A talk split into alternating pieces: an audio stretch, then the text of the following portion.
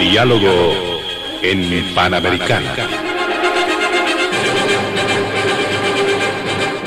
Una producción del Departamento Periodístico de Panamericana en su mejor estilo.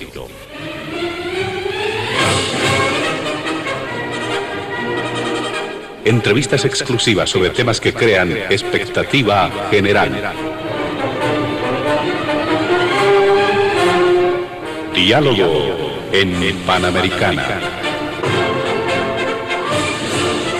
Los sábados al mediodía y cada domingo a las 8 de la mañana. Y en trasnoche a las 24. Quedan ustedes con el staff de periodistas de Radio Panamericana.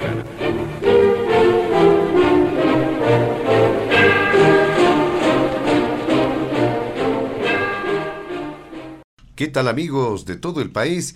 Bienvenidos a Diálogo en Panamericana. Y este fin de semana vamos a desarrollar el tratamiento de distintos temas que marcan agenda noticiosa en nuestro país. Inicialmente, en el primer punto del programa habrá que hacer referencia a un aspecto que ha generado bastante eh, debate, polémica. Se trata de una evaluación acerca del conflicto cívico eh, que ha tenido por lo menos su epicentro en cuanto a fechas, el pasado 10 de enero, fecha en la que se produjo movilizaciones en distintas capitales del país, con eh, los resultados que son de conocimiento público. Ahora, obviamente, habrá que establecer cuáles son los efectos en el escenario nacional hacia adelante, qué perspectiva se encuentra. Una de las características de esa jornada de movilización eh, ha sido los hechos de violencia que se han registrado sobre todo en la sede de gobierno. Pero existe un contexto, razones, motivaciones, causas del conflicto que estarán precisamente en voz de nuestros invitados especiales, em, dando, eh, realzando, resaltando precisamente estos elementos. El segundo punto de diálogo en Panamericana tiene que ver eh, con la situación en el Perú a propósito eh, no solamente del conflicto que se registra, pero fundamentalmente sobre las decisiones que han surgido del gobierno peruano contra el expresidente Evo Morales. Es de conocimiento público que inicialmente se ha determinado cerrar fronteras para el exmandatario boliviano, además de otros ocho ciudadanos que no podrán ingresar legalmente a ese país. Pero también hubo algunas decisiones judiciales. La Fiscalía del Perú ha admitido una denuncia en contra del expresidente boliviano. Estos aspectos serán parte del análisis también en el segundo punto de diálogo en Panamericana. Y finalmente, le vamos a dar la dimensión, por eso vamos a rogar a nuestros invitados especiales este fin de semana tomar el tiempo necesario sin... Eh, extenderse en algunos de los casos, porque el último punto también merece un tiempo adecuado para su consideración que tiene que ver con agresiones a periodistas y denuncias de vulneraciones a la libertad de prensa que se han registrado en distintos escenarios y uno de ellos ha sido precisamente en la jornada del pasado 10 de enero.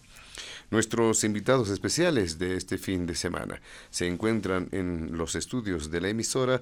Eh, nuestros invitados, vamos, valga la redundancia, vamos a eh, mencionar que hemos realizado un sorteo previo para establecer el orden de participación. Por ello, les damos la bienvenida eh, inicialmente al doctor Carlos Bert como investigador, analista, ex autoridad de Estado. También está con nosotros el abogado constitucionalista Israel Quino, finalmente el ex dirigente de la Central Obrera Regional de la Ciudad del Alto, abogado también él, Roberto de la Cruz. Junto a ellos estaremos desarrollando la agenda de diálogo en Panamericana de este fin de semana. Antes de iniciar las primeras consultas en el programa, vamos a solicitar a nuestros amables invitados de este fin de semana evitar, eh, más bien, eh, evitar emitir precisamente eh, cualquier criterio que sea considerado de racismo o discriminación. Empezamos con usted, doctor Carlos Bert, que mencionar frente a este primer punto, la evaluación del conflicto cívico, sus efectos en el escenario nacional hacia adelante, eh, pero además haciendo referencia a la génesis eh, de este conflicto que tiende, que busca eh, consolidarse como un movimiento nacional, aunque su epicentro sigue siendo Santa Cruz. Adelante, doctor Carlos Bert. Muy buenas tardes en este sábado a todos los amigos de la extensísima audiencia de Radio Panamericana. Eh, un saludo cordial tanto a Roberto como al doctor Israel, con quienes vamos a compartir este diálogo y por supuesto un agradecimiento al equipo de la radio por la invitación. El, el primer tema, el primer punto, la evaluación del conflicto cívico y la identificación de las eh, raíces, los orígenes de este conflicto, es un tema que se viene debatiendo eh, meses, eh, pero que ha adquirido nuevamente actualidad en los dos últimos grandes eventos en términos de conflictividad social y política, es decir, el paro de 36 días de Santa Cruz alrededor del tema del Censo Nacional de Población y Vivienda e inmediatamente después la detención del gobernador cruceño que ha desatado eh, otra ola conflictiva que es la que está eh, todavía eh, agitando la vida del país. Son dos eventos diferentes pero íntimamente relacionados. es ininteligible, no termina de entenderse por qué el Ministerio Público y el gobierno deciden ejecutar un mandamiento de aprehensión en contra del gobernador a los pocos días de concluido el, conflicto, concluido a medias y relativamente el conflicto de los 36 días de paro eh, que es inédito, nunca antes en, en, Bolivia se dio semejante paro de, toda un, de todo un departamento eh, y, y, aún más tratándose del departamento que tiene eh, la, locomotora económica del país. Entonces, eh, es difícil entender por qué, eh, pasados muy pocos días del de el cuarto intermedio, llamémosle así, o de la suspensión de las tensiones, deciden ejecutar el, el, mandamiento de aprehensión y sabiendo lo que iba a suceder, ¿no? Eh, bueno, lo cierto es que lo hicieron y sobre este tema hay eh, al menos dos elementos. Hay un componente político y un componente jurídico. El componente político, eh, quiero decirlo con mucha claridad, es bastante complejo porque en este componente político se entremezclan factores constitucionales, derechos y garantías constitucionales y el factor propiamente político. Eh, es necesario esclarecer que en el occidente, en gran parte del occidente del país, no se ve el, eh, el conflicto ni la reacción después de lo sucedido con el gobernador de Santa Cruz, no se ve de la misma manera que se aprecia el tema en Santa Cruz. Eh, en Santa Cruz, como es lógico, después de las agresiones sufridas por la región en el marco del paro de los 36 días, en Santa Cruz eh, tienden a asumirlo como una agresión del Estado boliviano a su identidad regional, pero además está personalizado en el gobernador. Desde Occidente la percepción más bien es en función de los derechos y garantías constitucionales y los derechos humanos de las personas que han quedado evidentemente demostradas en su violación que afectan no solo al ciudadano eh, Luis Fernando Camacho, ya que los derechos del eh, gobernador cruceño como persona son también los derechos de todas y todos los bolivianos. Y entonces la violación de esos derechos amenaza al régimen eh, de los derechos del conjunto de la población. De suerte que en, el occidente, al menos hablaré de mi persona, eh, la visión que tengo y el posicionamiento es de impugnación a la actitud del Estado de violar esos derechos poniendo en riesgo, debilitando el Estado de Derecho, la vigencia de los derechos humanos, eh, la anulación de las garantías constitucionales de las personas eh, y lo que es ya un elemento cotidiano, la judicialización de la política y la eh, subordinación de los mecanismos de la justicia al poder político. Y entonces eh, hay que sumar las voces con, eh, con miradas y análisis diferentes, hay que sumar las voces para defender el régimen de derechos humanos, de garantías, que en el fondo es defensa de la democracia. Ese es el elemento político. El elemento jurídico es uno que está en debate eh, hace mucho tiempo para no repetir el, el grave problema de la justicia, usada políticamente, subordinada al poder político. Pero en este caso es evidente que eh, la forma como es detenido, cómo fue detenido el ciudadano Luis Fernando Camacho.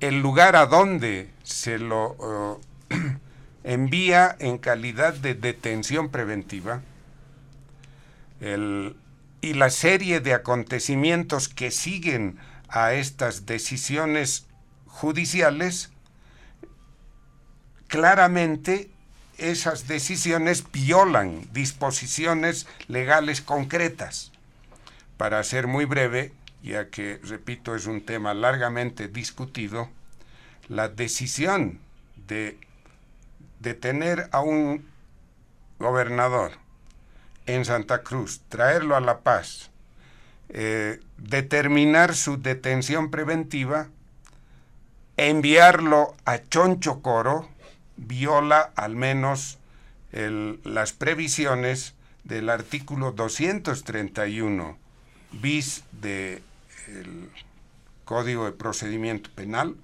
Este artículo es el que regula las medidas cautelares personales y eh, para información de la población, porque solo los abogados conocen estas cosas, en este artículo hay 10 medidas cautelares personales y solo la última es la detención preventiva. Y para aplicar una de esas 10 medidas, el código exige que se cumplan tres elementos. Primero, que existan indicios, que existan elementos de convicción que permitan sostener, dice el artículo, que el imputado, en este caso el ciudadano Camacho, es con probabilidad autor o partícipe de un hecho punible. Segundo elemento, y no es alternativo. Tienen que acumularse estos tres elementos. Deben existir suficientes elementos de convicción que no se someterá al proceso u obstaculizará la averiguación de la verdad. Entonces, estos tres elementos deben cumplirse para eh, adoptar una de las diez medidas cautelares. Voy a leer algunas porque de la aplicación de esto puede salir la solución. Pero el conflicto continúa. Estamos ya, ¿qué? 15 días, eh, dos semanas con este conflicto en curso y no parecen haber señales de solución. Primero, el número uno, este artículo dice que se puede aplicar fianza juratoria consistente en la promesa del imputado de someterse al procedimiento y no obstaculizar la investigación. Como verán, esta medida apunta a eh, sustituir las dudas de los dos últimos elementos que se requieren para aplicar medidas. Dos, obligación de presentarse ante el juez o ante la autoridad que, el, que se designe. De esa manera se garantiza que va a estar eh, sometido al proceso. Más abajo en el 6 pueden aplicarle fianza personal o económica.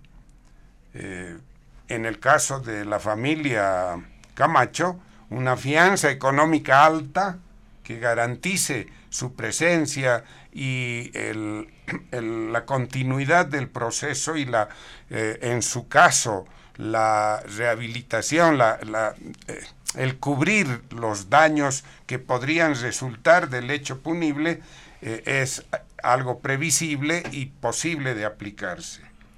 Podrían también la prohibición de salir del país o, por supuesto, es impedir que eh, Camacho viaje al exterior. La detención domiciliaria. Y el código dice solamente en última instancia.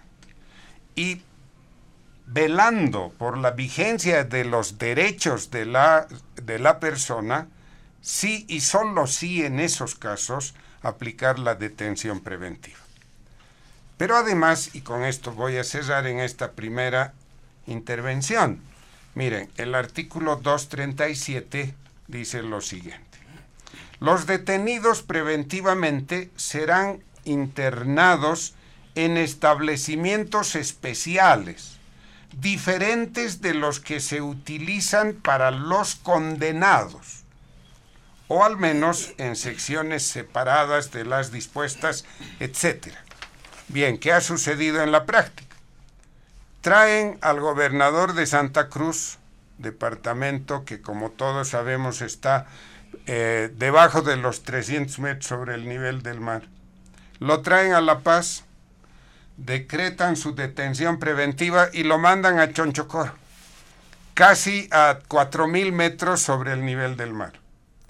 Y lo llevan al penal de máxima seguridad del país, violando lo que dice este artículo del Código de Procedimiento Penal.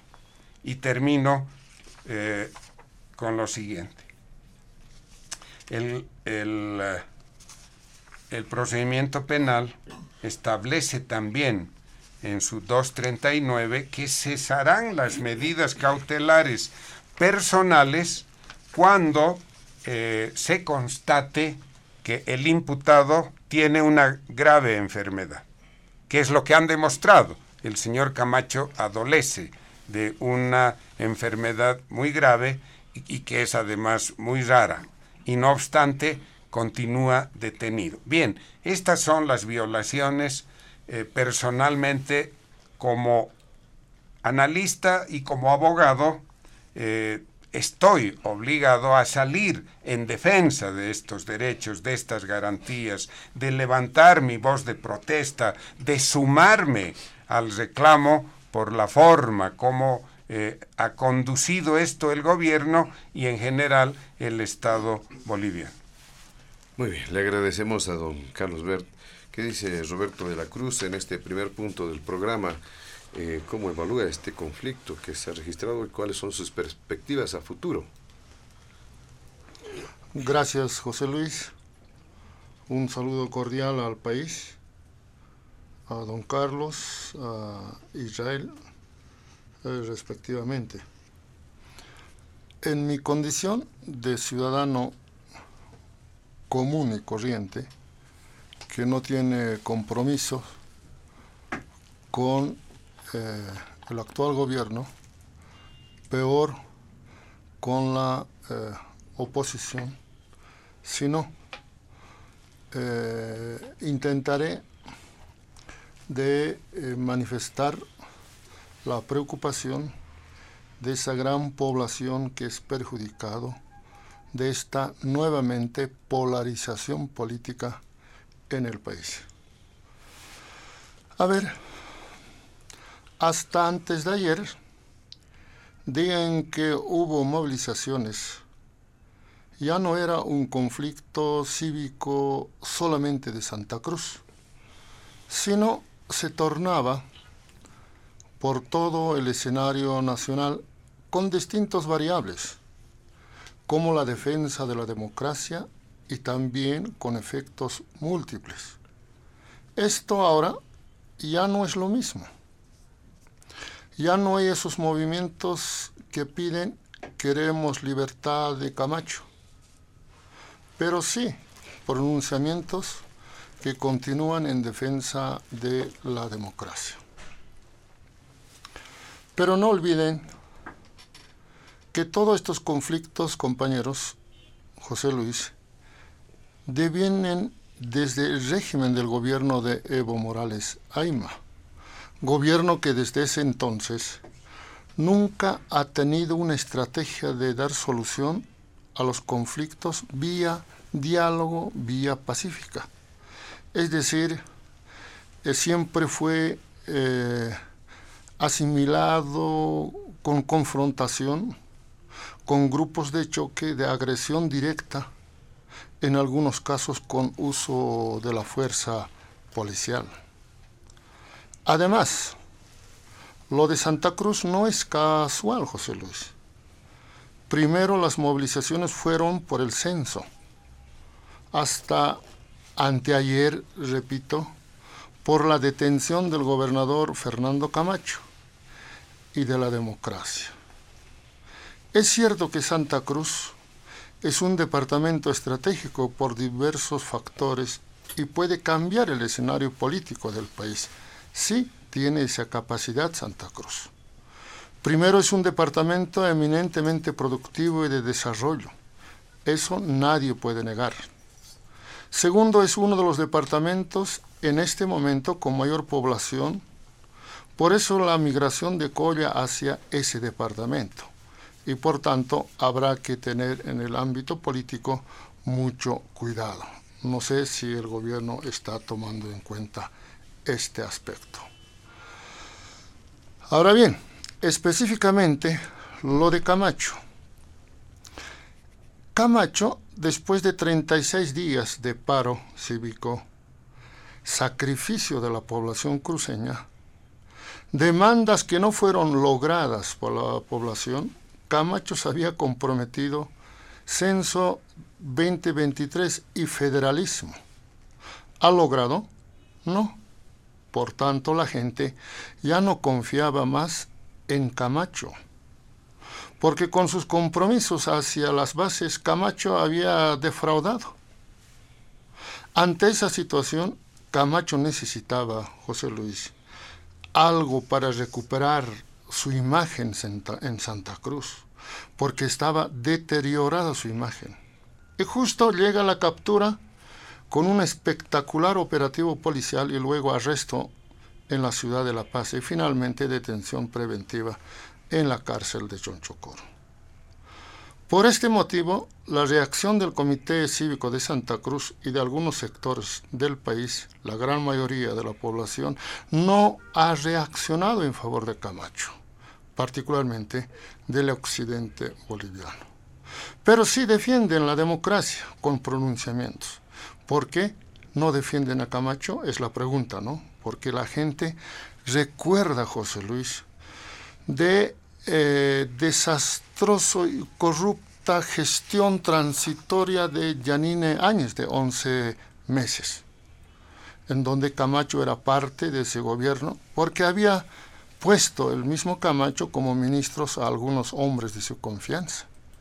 Eso fue causante para que el quien se escapó Evo Morales a México y luego a Argentina, inclusive retorne a nuestro país como si no hubiera pasado nada. Si Áñez y Camacho llamaban a las elecciones dentro de los tres meses, Evo no retornaba después de su corrida. Ahora tocaremos en específico el show de Camacho solo con dos preguntas. Primero, me pregunto, ¿Luis Fernando Camacho puede gobernar Santa Cruz desde la cárcel de Choncho Coro? ¿Camacho puede gobernar Santa Cruz a control remoto? No. Ah, entonces el vacío de poder que se encuentra en estos momentos Santa Cruz de la Sierra, a nuestro punto de vista, a nuestro juicio, debe ser llenado ese vacío jurídico. ¿Para qué? Para el manejo eficiente de los recursos económicos y para que Santa Cruz tenga su gobernador. Camacho se mantendrá en el cargo como gobernador. Dicen que ahora Camacho ya no va a ser gobernador. No. Las normas le permiten que Camacho va a seguir siendo gobernador mientras no exista una sentencia ejecutoriada, el proceso penal que tiene en la justicia boliviana. Solo una sentencia condenatoria ejecutoriada va a dar eh, por finalizado su cargo de eh, gobernador del departamento de Santa Cruz.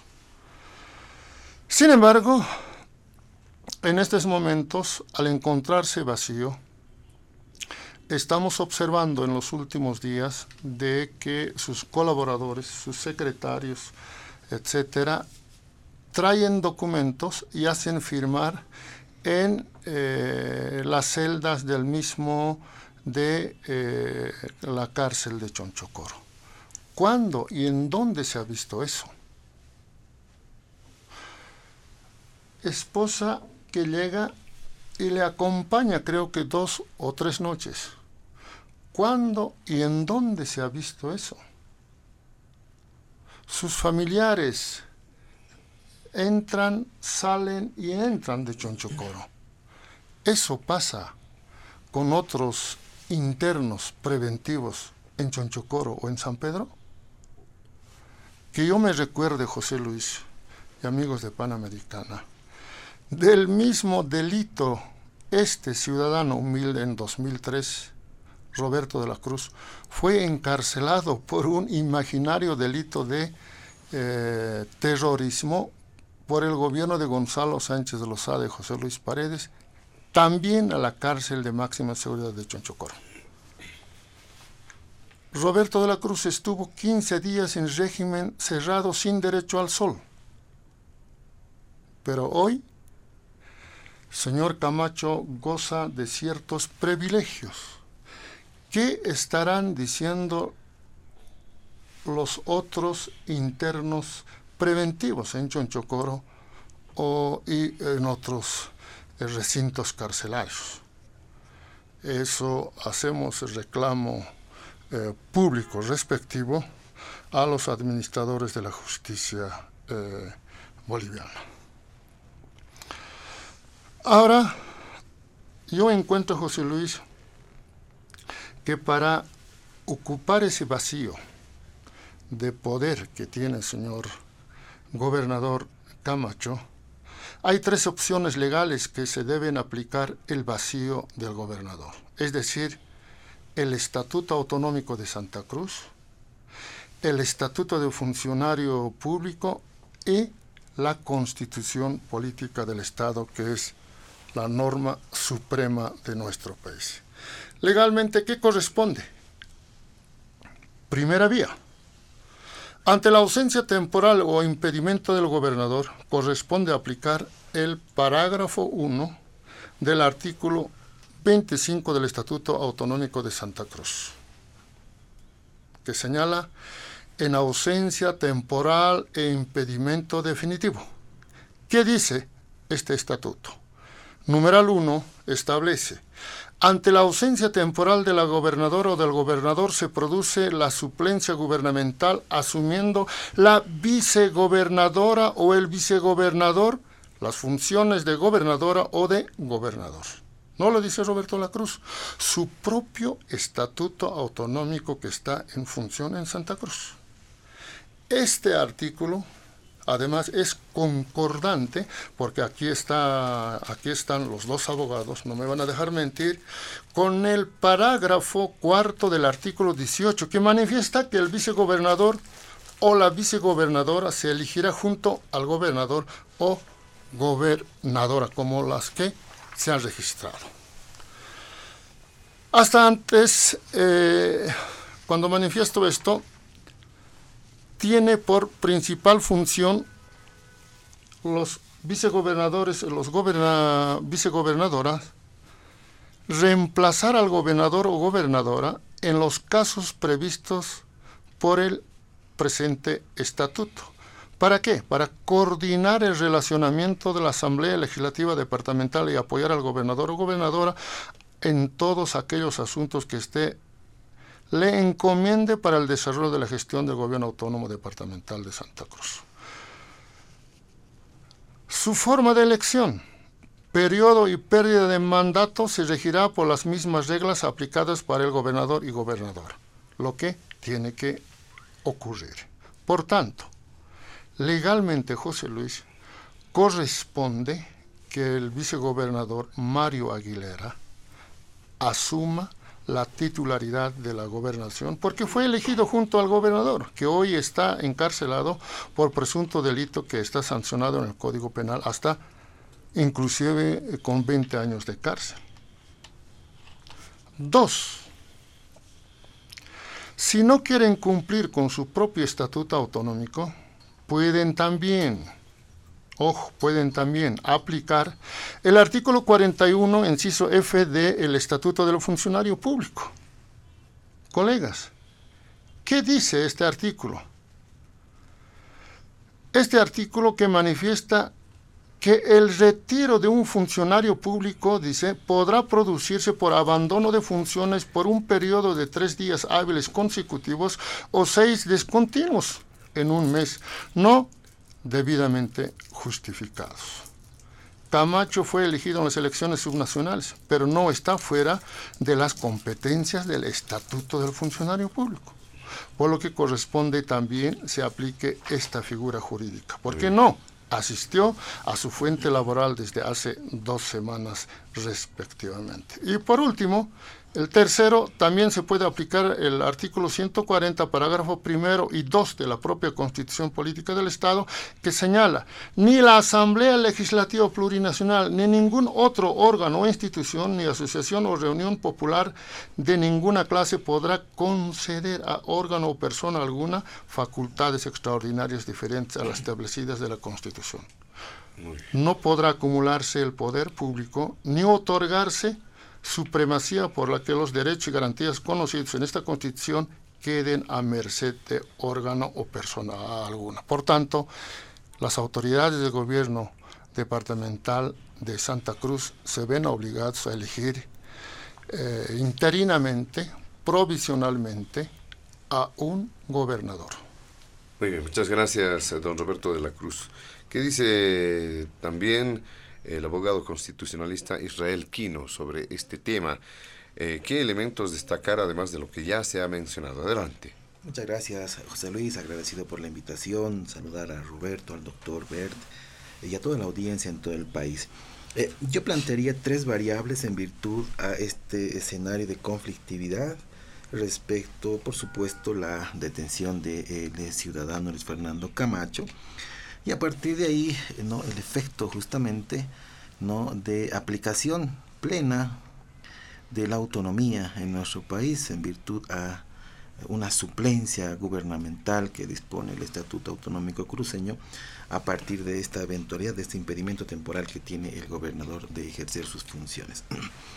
En los últimos días hemos visto Em, manifiestos de colectivos, plataformas, no así un movimiento cívico en todo el país que empodere en un criterio de pronto de em, reivindicación nacional, ¿no?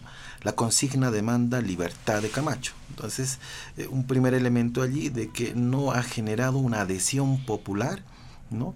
la solicitud, la demanda, la consigna, libertad de Camacho. Eh, un segundo elemento, no existe a partir de ahí ni siquiera un movimiento unificado cívico como oposición regional hacia eh, el nivel central del Estado o hacia el sistema de justicia y ahí es importante diferenciar. Las consignas de plataforma, de movilizaciones ciudadanas son contra el gobierno, contra el sistema judicial, porque contra el Estado no pueden ser, ahí hay una incongruencia. Entonces, em, tienen absolutamente todo el derecho de movilizarse las plataformas, eh, los colectivos humanos, colectivos sociales que puedan de pronto asistir eh, en algunas regiones del país, pues tienen absolutamente todo el derecho de hacerlo. Como quienes rechacen esas, esos manifiestos también. Lo cuestionable es que a título de un rechazo a una medida de protesta, pues se generen hechos de violencia. Esto es lo impermisible, ¿no?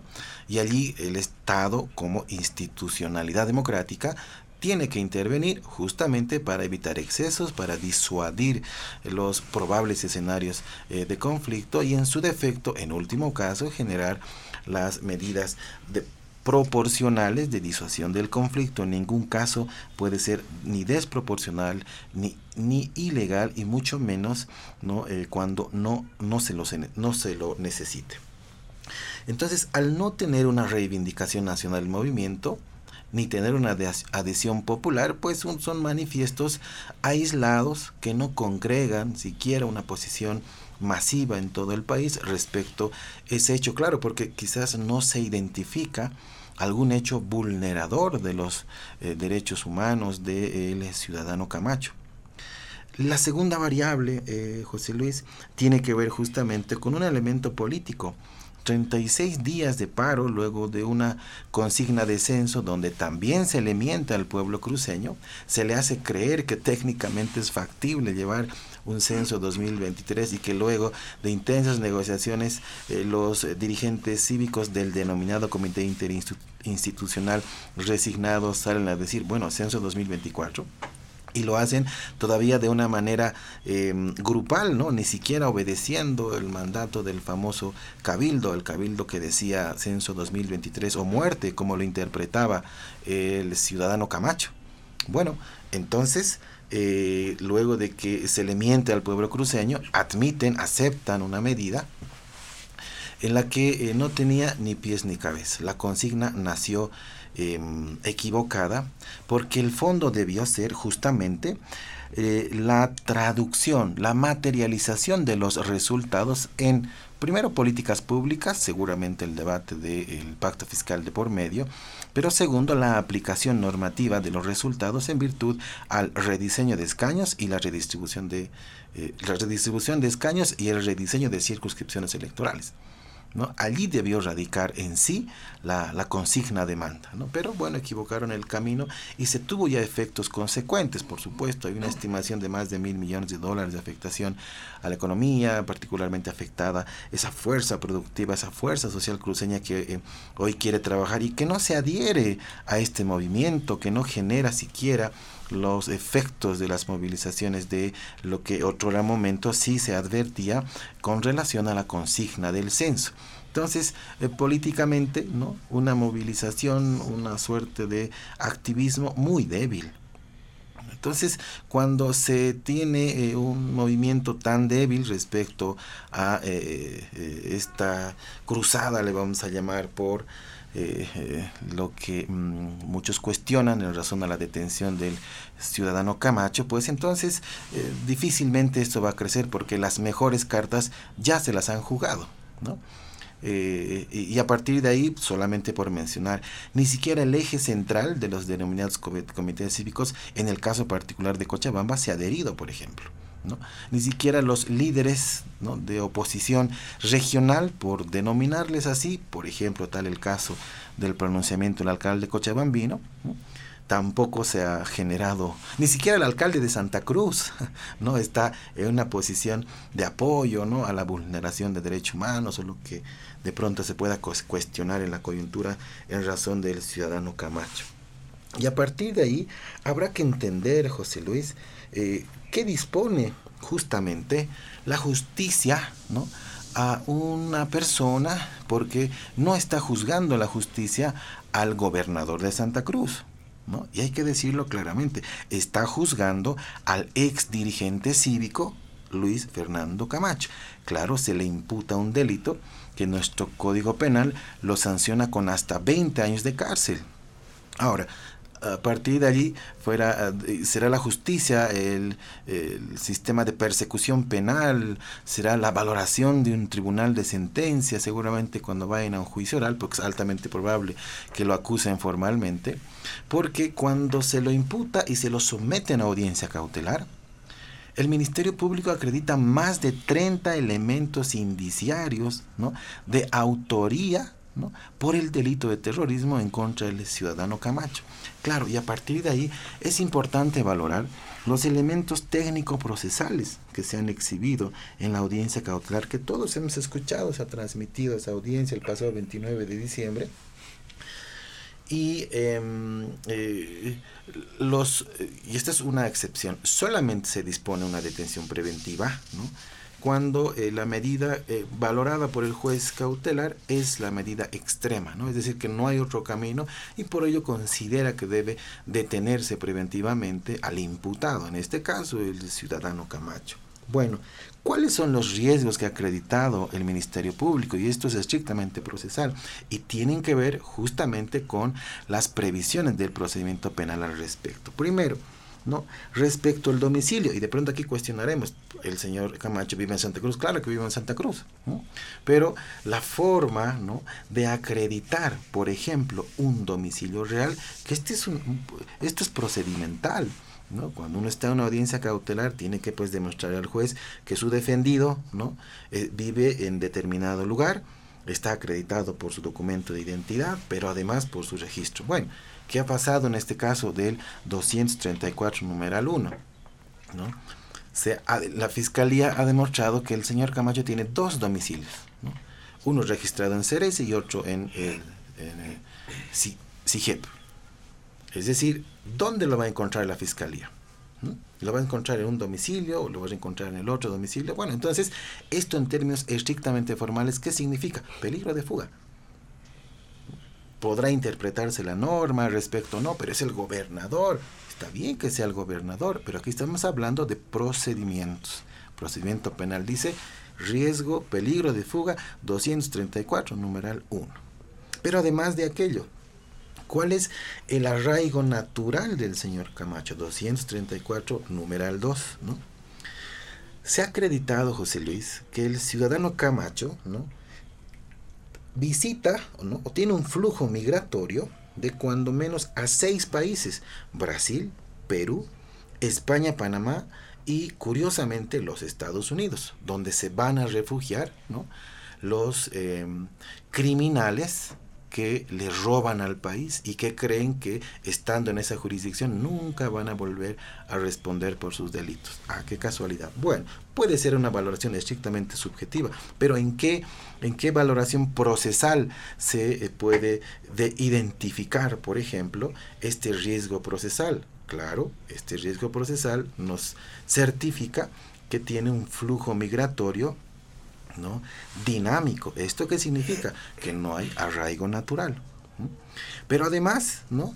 la reiteración del delito, cuando menos el Ministerio Público le ha exhibido al juez cinco procesos penales. No son antecedente judicial. Por supuesto que no tiene absolutamente nada, nada que ver. Por supuesto que el goce de su presunción de inocencia, tiene que ejercer su debido proceso, pero la norma, la ley dispone, en uno, como uno de los riesgos procesales, 234 numeral 6, la actividad delictiva reiterada. En un otro numeral, este, José Luis, 234 numeral 8. De igual modo, ¿no? Es acreditado justamente la concurrencia de riesgos eh, procesales. Pero además exhibe el Ministerio Público dos elementos más.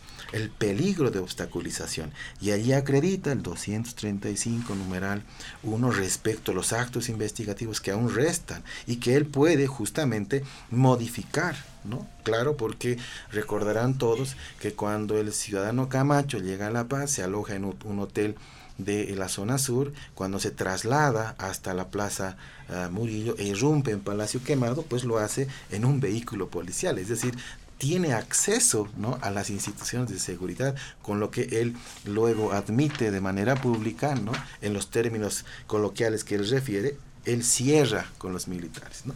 Bueno, y un último elemento estrictamente también procesal 235, numeral 2, respecto al peligro de obstaculización. Entonces, si nosotros vamos a abordar el, debate, el debate estrictamente eh, procesal, entonces habrá que considerar ¿no? también lo que los elementos temporales, provisionales de eh, riesgos procesales que la Fiscalía em, eh, funda en su imputación y que logran un convencimiento del juez y el juez dispone esta medida extrema. Ahora bien, y para cerrar, José Luis, esta primera parte.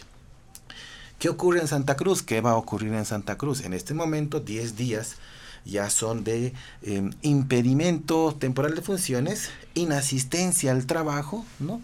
Que no está trabajando el ciudadano Camacho y seguramente se cuestionarán, ¿cobrará su sueldo? ¿Seguirá cobrando su sueldo? Uno dirá, tiene todo el derecho a laborar. Claro, pero si no trabaja, no mueve un dedo por la gobernación de Santa Cruz. Pero ha firmado papeles, dicen, ¿no? Bueno, si se supedita el criterio de gobernabilidad, ¿no? De gobernanza a firma de papeles, es faltarle el respeto a ese pueblo que lo ha elegido. Pero yo voy a plantear la antítesis del vacío de poder. ¿Qué dicen los quienes eh, defienden el vacío de poder en noviembre de 2019? Y dicen, claro, como renunció el primero, no había el segundo, tampoco la tercera ni el cuarto en la línea de poder de la asociación presidencial. Ah, entonces hubo vacío de poder y una representante de la minoría legislativa se autoproclama en el poder, quebrantando el orden constitucional en el país y aplicando una sucesión ilegal vacío de poder y defienden la tesis del vacío de poder. Bueno, en este momento en Santa Cruz no hay gobernador, el vicegobernador rehuye a sus deberes, ¿no? Y el, presidente de la Asamblea Legislativa dice, yo no sé nada, ah, eh, no hay quien ocupe el cargo, y se inventan un ficticio jurídico, la figura de la vacancia no existe en el estatuto la figura de la vacancia. La constitución peruana tiene la figura de la vacancia al respecto. El estatuto autonómico habla de suplencia gubernamental. Bueno, vamos a la antítesis del vacío de poder. Entonces, una asambleísta indígena de la bancada eh, minoritaria, que le llame al comandante departamental de la policía, que lo llame al comandante de la octava división del ejército, cierre con el comandante del colegio militar de la Fuerza Aérea y además lo adjunte al comandante del distrito naval más cercano de la Armada Boliviana. Eh, ¿Para qué? Para irse a la gobernación, ingresar por la avenida Omar Chávez y tomar la gobernación y autoproclamarse en el poder como gobernadora. ¿no? ¿Es legal? Es constitucional? Bueno, si, si quienes defienden la tesis del vacío de poder de noviembre del 2019 tienen esa consideración, bueno, entonces aperturemos esta posibilidad. Tenemos que ser muy claros en la interpretación de la ley, en la interpretación de la constitución. Somos un Estado plurinacional, unitario y con autonomías y el mandato del Estatuto Autonómico, de la norma constitucional, tiene que prevalecer por encima de cualquier interés de mezquindad política. Muy bien, vamos a desarrollar una brevísima nueva ronda, segunda ronda en este primer punto, por favor. Seguramente existen ya algunos elementos, algunas puntualizaciones. Con este añadido, ya se ha registrado una primera víctima de todos estos últimos conflictos.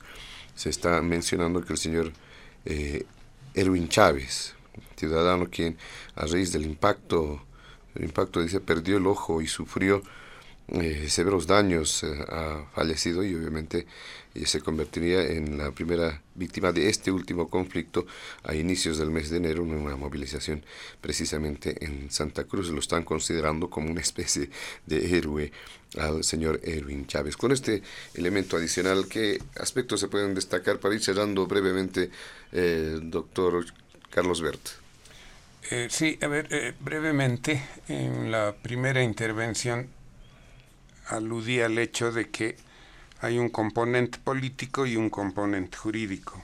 En lo político resta señalar que eh, el rol de Camacho como una de las tres cabezas que condujeron el paro de los 36 días, eh, molestó, irritó al gobierno y la respuesta inmediata fue eh, su detención y la forma como lo hicieron, ¿no?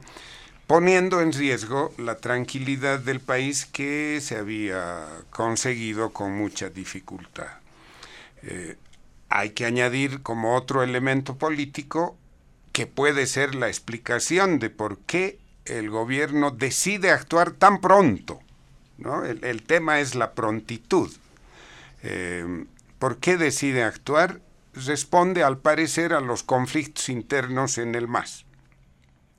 Eh, lo que estaba sucediendo hasta antes de la detención o la ejecución del mandamiento de aprehensión eh, en contra del ciudadano eh, Luis Fernando Camacho era que la corriente radical del MAS, encabezada por Evo Morales, estaba cuestionando a la corriente renovadora, entre comillas, encabezada por Arce Catacora y por David Choquehuanca, estaba acusándoles de haber pactado con la derecha y, naturalmente con Luis Fernando Camacho. Eh, y con ese discurso en la lucha interna eh, parecía que Evo Morales sumaba fuerzas, ganaba simpatía al interior de su organización en esta disputa. Y vino la respuesta. Detuvieron a Luis Fernando Camacho. ¿Qué ha sucedido? Manifiestamente, la fracción de Evo Morales se quedó sin discurso. Después de la detención de Camacho, ya Evo Morales habla de otras cosas, ¿no? Eh, ya se ha visto obligado a decir que le quieren envenenar, no sé qué cosas, ¿no? La vieja técnica cubana, ¿no?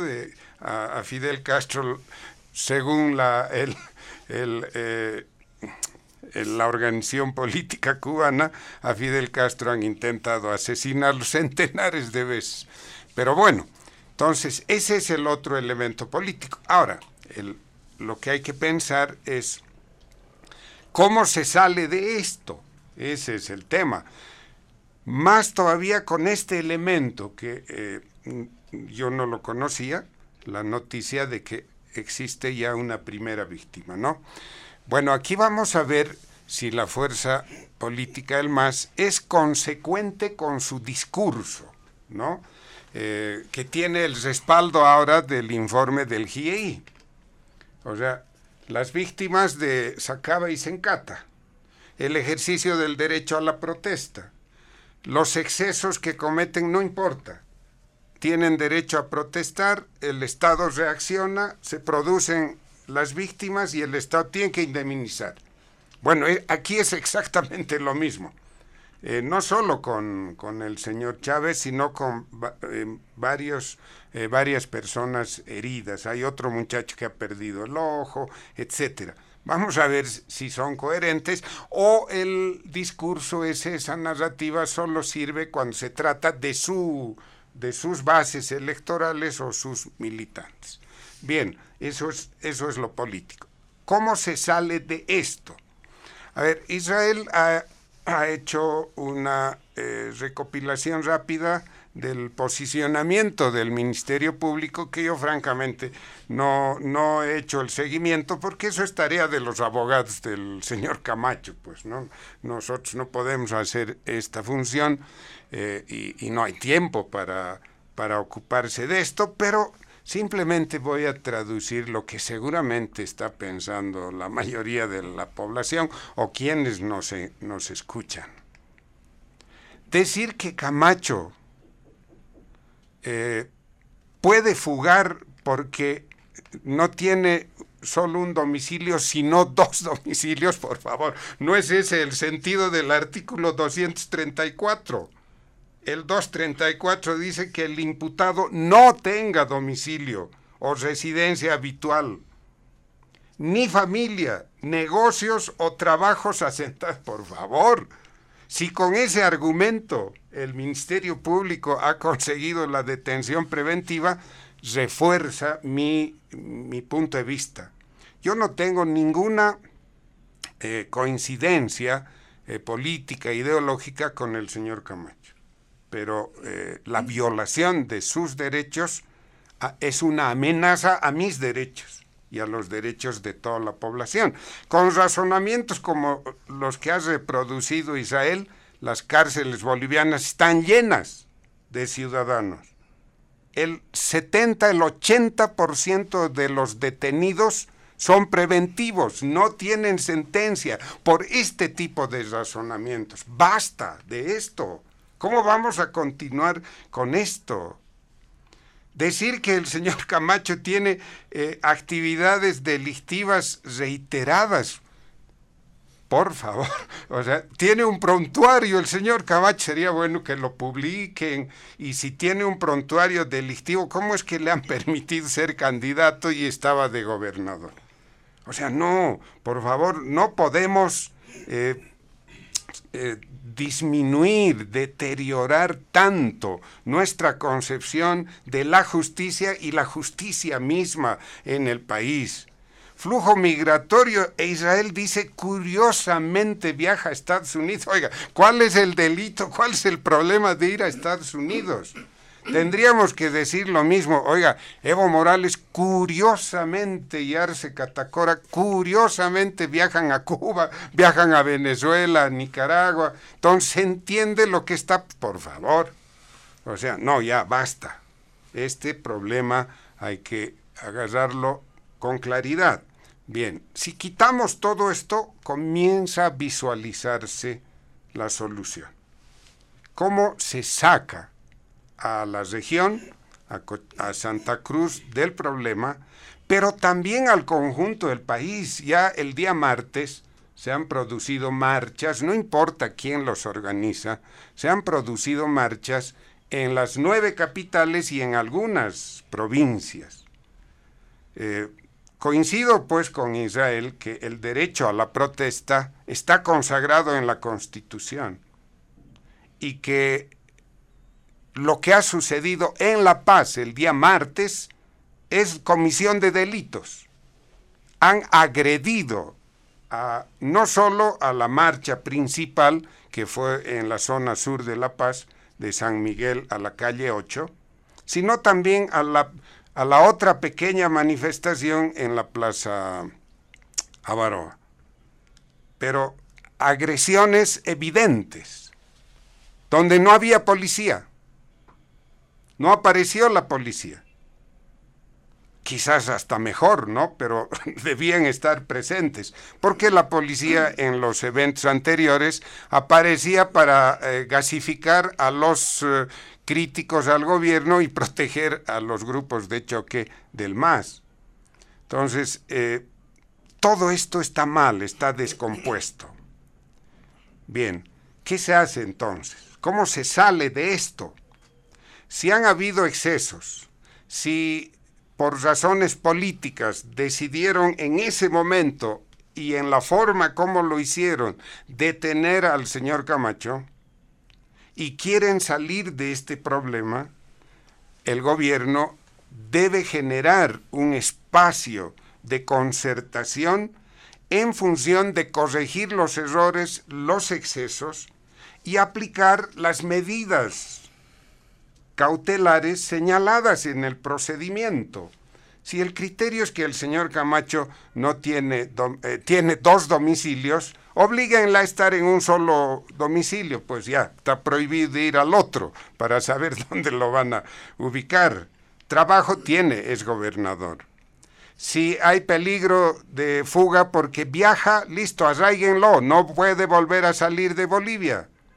Y si todavía dudan, de que algo va a pasar, pónganle pues el, identificador eh, electrónico, ¿no? El brazalete en, en, el pie o donde sea, para que no salga de Santa Cruz. En fin, hay otras medidas y de ese modo entonces puede retornar, puede retornar la normalidad y la paz a Santa Cruz y al conjunto del país. Y finalmente, yo coincido también, en Santa Cruz no hay vacío de poder.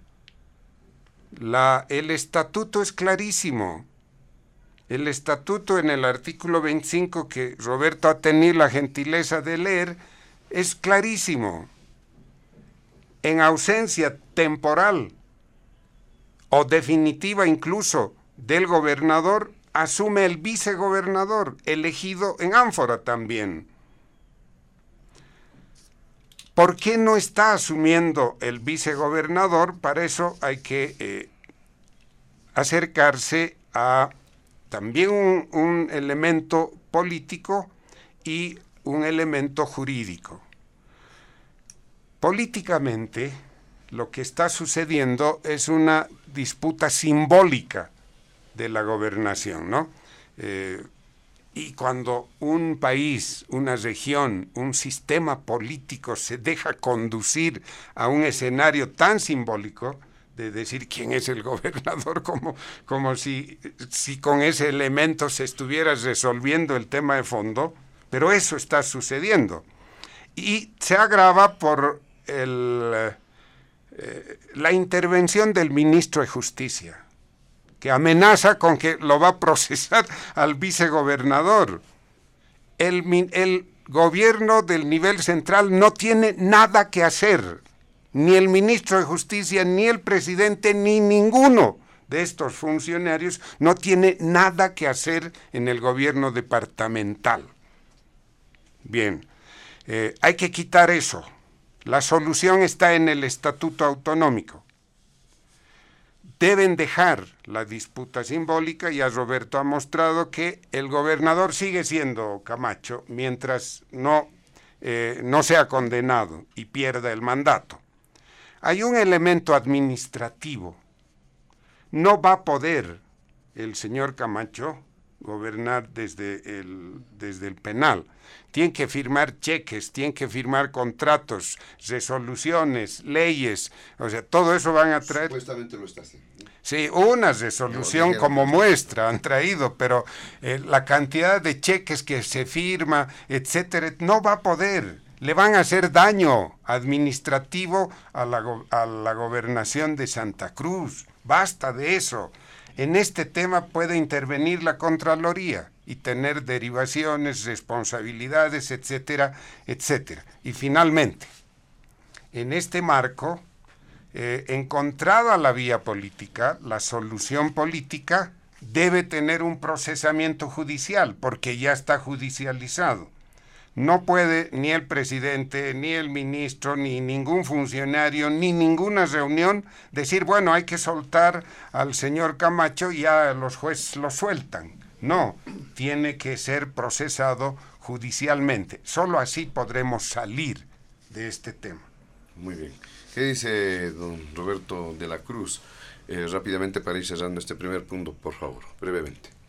La sustitución de Camacho así como coincide eh, don Carlos, sí debe eh, producirse debido a que eh, el gobernador por el momento permanece ausente y estará ausente de acuerdo a la resolución de detención preventiva determinado por el juez de la causa durante cuatro meses de sus oficinas de la gobernación aunque su detención preventiva podría ampliarse debido a que en las últimas horas ya eh, hay intenciones de eh, ampliar el delito de cohecho pasivo e inclusive de delito de seducción de tropas, etcétera, etcétera. Y esto tranquilamente con otra eh, medida similar podría ampliarse a más tiempo su detención preventiva. En este caso, debe aplicarse la norma, ¿no? su propio estatuto. Sino, ¿para qué tenemos las normas en el país? Camacho y sus seguidores deben entender y deben dejar de lado esa angustia de poder. No, yo soy gobernador y yo tengo que ser yo yo y yo, así como el señor Evo Morales. Y dejar que asuma, señor Aguilera, asuma el mando de la gobernación porque, ojo, en caso de no asumir, eh, José Luis y colegas abogados, podría incurrir un delito penal, inclusive de incumplimiento de deberes. ¿Eso quiere? No quiere que, no creo que quieran incurrir en este delito y por tanto están obligados a asumir a la aplicación de su estatuto autonómico. A ver, en las últimas horas, con esta posición, José Luis, inclusive un comunicador o un opinólogo eh, de Santa Cruz, inclusive coincide, ¿no? Carlos Valverde, decía que no les puede tomar como a tontos y manipular a los cruceños porque hay ausencia del gobernador Fernando Camacho y debe ser sustituido, ocupado provisionalmente por otro. Yo creo que hasta los propios cruceños en este momento están pidiendo ese extremo. En algo que coincido también con Carlos es, a nuestro juicio, para el ciudadano de a pie, sí, en este último conflicto se han registrado excesos. Algunos excesos que desde todo punto de vista es condenable, eh, desde las bases eh, sociales. En el alto a mí me llaman, compañero Roberto, esos policías en este conflicto flechando alumbrados públicos, ¿qué es? ¿Es un acto delictivo qué es eso? ¿Se ha aclarado? No, solamente se ha dicho que se va a investigar. ¿Hay resultados? Tampoco todavía no se conoce un uniformado quemando una motocicleta, ¿en dónde se ha visto eso? El policía es para luchar contra la delincuencia, no es para cometer actos delictivos. ¿Quién es? ¿Es policía o infiltrado? Tiene que investigarse y el Ministerio Público, así como ha actuado con qué celeridad en la detención del señor Camacho por el acto por delictivo que ha cometido también esos infiltrados o si son policías también deben ser eh, sancionados severamente. Asimismo, eh, en estos últimos se ha observado el excesivo uso de agentes químicos, ¿no? Yo solamente observaba eso en escenas eh, registrados en Venezuela, en Nicaragua, etcétera, pero hoy está pasando en nuestro país. Ya el ministro de Gobierno debe tener más cuidado con eso. No podemos al ciudadano que está al amparo de la constitución política del Estado, protestando, marchando, con un paro cívico, etcétera, no podemos reprimir de la fuerza como han reprimido. Y es condenable ese aspecto. Espero que ese aspecto, que es vulneración a los derechos constitucionales y a las garantías constitucionales, a los derechos humanos, sean corregidos en los próximos días. Que quiero establecer ese aspecto como posición. Muchas gracias, don Roberto de la Cruz. Para cerrar este primer punto, Israel Quino. Muchas gracias, José Luis. Y cuando eh, interpretamos el derecho desde la teoría, ¿no? nos alejamos de la pragmática, de la praxis jurídica, que se ven en tribunales, que se ven todos los días. Y el procedimiento penal pues aplica a todos. ¿Por qué no se va a aplicar a un gobernador? ¿Por qué no se va a aplicar a un ministro de Estado? ¿Por qué no se va a aplicar a un concejal o a un alcalde? ¿O tienen privilegios, tienen fueros de privilegio? ¿O, son intocables como otrora tiempo en la pactocracia del neoliberalismo? Eran pues absolutamente eh, pues em, incuestionables en sus, en sus actos, ¿no? Tenían hasta inmunidad parlamentaria. Claro, acostumbrados a esa lógica, hoy es difícil pues, ¿no? Advertir el cambio. No hay inmunidad para nadie sea ministro, sea gobernador, alcalde o concejal. Y la práctica del derecho, la práctica de este, los tribunales eh, de justicia, pues nos hacen saber que así se aplique un inciso de un artículo es la ley. Y la ley es para todos. Ese cuestionado artículo 234 del procedimiento penal respecto al domicilio, pues es una previsión que debieron asumir los defensores jurídicos del ciudadano Camacho y decir, bueno, pues él vive allá y, hay que aguantar en absoluto. Aquí está la ley. Aquí está el operador de justicia. Él interpreta, él administra y aplica la ley. O la va a aplicar porque eh, se le ocurre eh, eh, tener una animadversión contra el imputado y solamente por esa razón aplica el rigor de la ley penal. No. Están ahí el Estado constitucional de derecho, derecho y garantías, procedimiento penal. Ahora, si se cuestiona, por ejemplo, de que tiene una salida a los Estados Unidos, claro, pues en Estados Unidos está Gonzalo Sánchez de Lozada. Tenemos un tratado de extradición desde el 93. ¿Cumple los Estados Unidos cuando refugia a los criminales que huyeron del país? En Estados Unidos está el ciudadano Murillo, recientemente condenado por delitos de lavado de activos y soborno. ¿Mm? ¿Lo extraditará en, en estos procedimientos o lo expulsará? Por eso la cuestiona los Estados Unidos. Entonces no es pues solamente y de manera ligera interpretar, decir, bueno, entonces que no viaje. ¿Qué significa ¿no? que haya visitado seis países en el procedimiento penal? Que ese flujo migratorio ¿no? tiene ¿no? una posibilidad, una una posibilidad factible de abandonar con facilidad el país, porque tiene varios pasaportes. ¿Qué se interpreta en la norma procesal penal esta posibilidad fluida de abandonar el país? Riesgo de fuga, procedimiento penal, medidas cautelares. Claro, es la interpretación del juez, ¿no? o es que porque es gobernador tiene que viajar a, cualquier parte del mundo y porque nadie tiene que decirle absolutamente nada, no se aplique la ley. ¿Por qué? Porque es el gobernador en absoluto. La ley y la constitución son absolutamente pues para todos. Ahora, la teoría de la reiteración delictiva, 234 numeral 6, justamente, ¿qué valora el juez, qué valora el Ministerio Público? Esta actitud de eh, conducta delictiva en virtud a un acto concurrente que se traduce en un riesgo procesal. Bueno, entonces, si hay tantos riesgos procesales ¿no? que acredita la Fiscalía, porque es gobernador, no miremos el procedimiento penal y solamente enfoquémonos en el tema político. Claro, porque es gobernador, nos olvidaremos del procedimiento, en absoluto. Lo que sí me parece extremadamente temerario es decir, ¿no? o plantear, que el gobierno genere ¿no?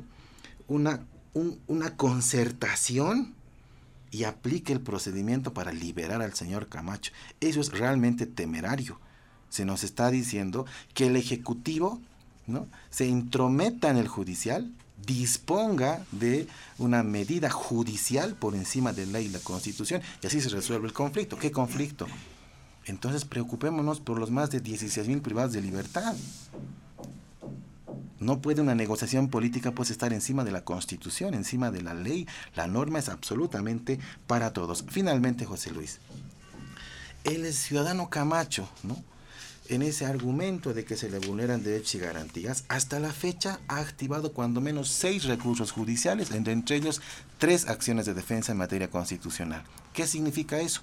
Está ejerciendo legal y legítimamente ¿no? el debido proceso el debido proceso entendido como em, principio, derecho y garantía.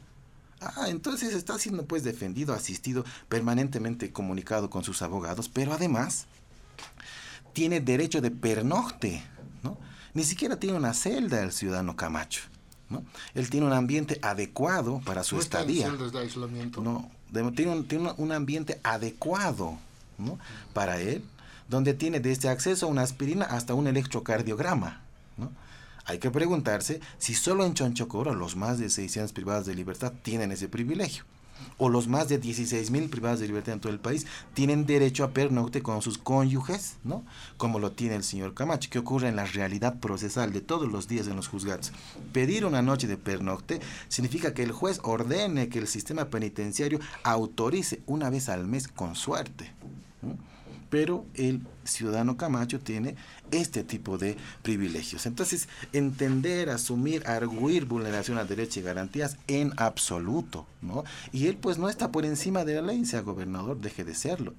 la ley se aplica absolutamente para todos. Y finalmente, José Luis, solamente un apunte respecto el vicegobernador de em, Santa Cruz. Por supuesto que debe asumir, pero si no lo hace, el destino procesal también penal del señor Aguilera eh, es realmente también, eh, le va a generar muchos eh, problemas. Primero porque el proceso penal está a la vuelta de la esquina por incumplimiento de deberes. La pena no es alta, no puede continuar procesado sin ejercer funciones y sin renunciar al cargo, pero se le va a activar una acción de cumplimiento en materia constitucional. ¿Esto qué es? Al servidor público que omite el deber de la Constitución y de la ley, en este caso del Estatuto que está en el mismo rango jerárquico de la Constitución, eso nos dice la primacía constitucional del 410, ha, omitido. Y por orden judicial va a tener que cumplir ese deber. Si no cumple, el siguiente delito es incumplimiento de resoluciones de amparo constitucional y eso sí tiene cárcel. Muy bien, eh, vamos a irnos al segundo punto de diálogo en Panamericana que tiene que ver con la situación en el Perú, las decisiones contra el expresidente Evo Morales. Hubo bastante polémica acerca de lo ocurrido y algo que ha llamado la atención ayer en una conferencia de prensa, el canciller Rogelio Maita fue consultado sobre este tema y él ha mencionado que eh, prefería no comentar, no ah, se abstuvo de comentar sobre este tema eh, bajo el argumento de que Bolivia en el ámbito de la diplomacia no se inmiscuye en decisiones eh, obviamente soberanas, son decisiones del vecino país, eh, dejando muchas sueltas a muchas interpretaciones este criterio. Vamos a empezar con usted, doctor Carlos Bert, ¿qué dice sobre lo que está ocurriendo? Como no, José Luis, aunque rápidamente quiero dejar en mesa dos, dos temas, ¿no? Basta pues lo de Gonzalo Sánchez de Lozada, por favor, Carlos Sánchez Berzaín. El MAS está 17 años ya en el, en el gobierno, en el poder, con un Estados Unidos que quiere resolver su situación y sus relaciones con Bolivia. No lo han traído hasta ahora. Basta de eso. El, que el gobierno no puede intervenir en la justicia, pero si lo está haciendo hace 17 años. Lo que se plantea ahora es, este conflicto tiene una dimensión política y una judicial, jurídica. Tienen que encontrar concertación en lo político y operativizar en lo judicial. Eh, más claro, agua. Bien, vamos al tema. Em, a ver, para entender lo, que está sucediendo en el Perú, y ubicar la conducta de Evo Morales en ese contexto, otra vez es necesario prestar atención a factores políticos y a factores institucionales. Factores políticos, muy rápido. El señor Pedro Castillo gana las elecciones de 2021 eh, con el 18.9% de los votos en la primera vuelta. O sea, no llega ni a 20%. La segunda fuerza, que era la de Keiko Fujimori, todavía menos, tenía 16, creo, 16%. En esas condiciones van a la segunda vuelta y Castillo triunfa con el 50.1% y Keiko Fujimori con 49.9%. La sociedad peruana quedó polarizada, tal como está sucediendo en Bolivia, en Venezuela, en Nicaragua. Otro elemento, resultado de la primera votación, donde reitero, solo consiguió Castillo 18.9%, la organización política de Castillo, Perú Libre, tiene apenas 37 diputados en total de 130. El Congreso peruano es unicameral y tiene 130 diputados. Castillo sacó solo 37, que equivale al 28.5%, ni un tercio. Fuerza Popular, la de Fujimori, 23, Acción Popular, 17, y, que la audiencia me escuche bien. Otros siete partidos, en realidad hay 10 partidos en el Congreso eh, peruano. Otros siete partidos suman 53 la suma va a ser 130. Instalado Pedro Castillo en el gobierno, rápidamente pasaron a primer plano los vínculos de Perú Libre, que es la organización de Castillo, con resabios del periodo de la insurgencia peruana, entre 1980 y 2000. Estoy hablando de Sendero Luminoso y del MRTA. Eh, militantes conocidos del antiguo Sendero Luminoso son parte de Perú Libre. Eso queda en evidencia. Segundo factor o segundo componente ya en el ejercicio del gobierno. La figura del jefe de la cabeza de Perú Libre, el señor Valdemar Cerrón. Él era, él es hermano de, un ex gobernador del departamento de Junín, Vladimir Cerrón, y ambos están siendo investigados por lavado de activos, lo que en Bolivia se llama legitimación de ganancias ilícitas. Castillo nombra funcionarios no idóneos en diferentes cargos. Tiene eh, sucesivos y duros enfrentamientos con la prensa. Los precios de los combustibles comienzan a subir en el Perú y se desata una ola de inflación, lo que genera malestar, transportes, etcétera, etcétera. No puedo entrar a los detalles y termina Castillo eh, con acusaciones sobre corrupción, empresas constructoras, etcétera. O sea, un gobierno que logra el poder con el 18% inicial y apenas 30 diputados de 130, 37 de 130, en esas condiciones una deficiente gestión pública no podía sino eh, entrar en un proceso de deterioro rápido. La imagen de Castillo se viene abajo y se generan condiciones para la intervención de los factores institucionales.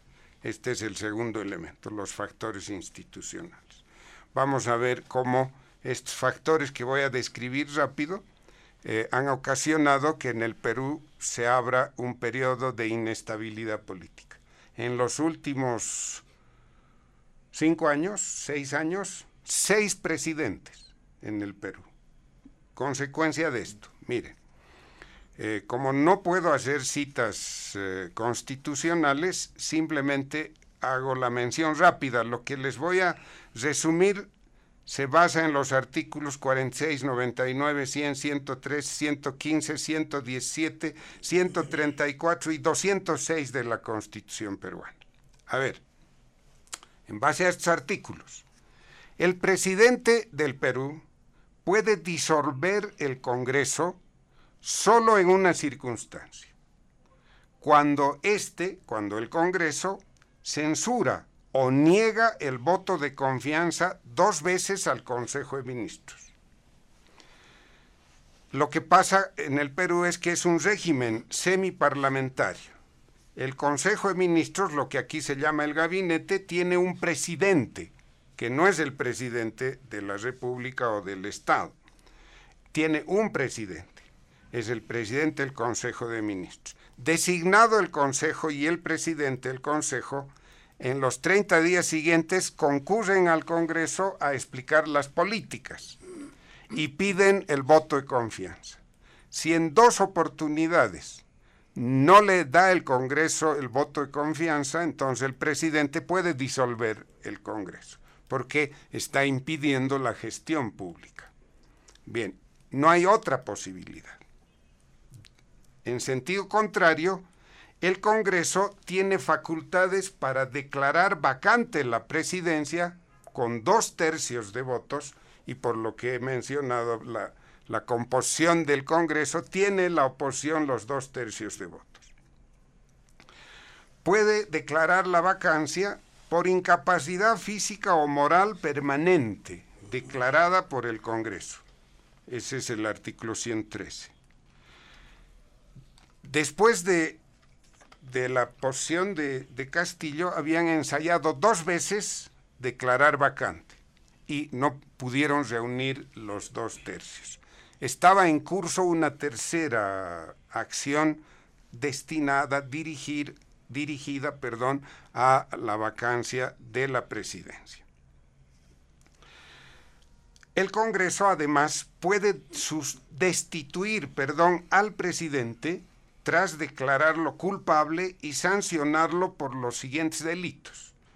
No son todos los que están, pero menciono tres que eh, dos que tienen que ver con esta coyuntura. Traición a la patria y por disolver el Congreso, excepto obviamente el caso que he narrado.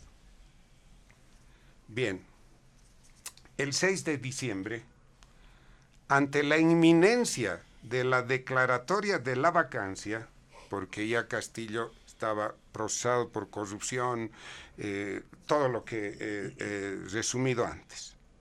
Se, se, venía la vacancia. Entonces, el 6 de diciembre, Castillo decide disolver el Congreso, violando la Constitución e incurriendo en la causal de destitución señalada en el, en el artículo 134. Al día siguiente el Congreso se reúne y destituye a Castillo. Ese es el origen del conflicto. Ha generado la eh, designación de la vicepresidenta que asuma el, el, cargo de presidente, el rechazo a ella, las protestas del sur del Perú y la cantidad de muertos, estamos casi con 50 muertos. ¿Qué piden los movilizados, que se adelanten las elecciones. Bien, la presidenta Boluarte en diciembre, el, 26 de diciembre, envió el proyecto de ley. En el Perú tienen una modalidad para eh, acortar estos mandatos. Eh, además de un artículo que acorta el mandato, tienen que introducir en la Constitución una reforma que les permite hacer eso. Lo han hecho en dos oportunidades antes. Bien, la presión hace que el Congreso, que no quería adelantar, finalmente lo adelanta. Aprueba el proyecto de ley de la señora Boluarte, pero como es reforma constitucional, según la regla de la reforma, se vota en dos, en dos periodos. Ya han votado una vez, está aprobado, y el Congreso comete un grave error, un gravísimo error político. El primer periodo tenía que concluir en diciembre. Lo han, ampliado hasta marzo y eso ha generado dudas. Eso, eso es falta de transparencia y la violencia se ha desatado. Bien, en este cuadro, en el que Castillo es el autor del conflicto, se inmiscuye Evo Morales y apunta a fortalecer la posición de Castillo, siendo el que violó la Constitución. Bueno, Evo Morales también violó la Constitución varias veces en Bolivia, así que le, debe resultar familiar, ¿no es cierto? Bueno, y se inmiscuye en esto. Y termino con lo siguiente, porque esto sí es grave. Hasta, hasta ayer, hasta hace dos días atrás, yo hacía la lectura solo eh, migratoria la decisión del Perú simplemente le impide a Evo Morales y a sus ocho colaboradores entrar al Perú, hasta ahí. Pero parece que puede ir más allá y es grave.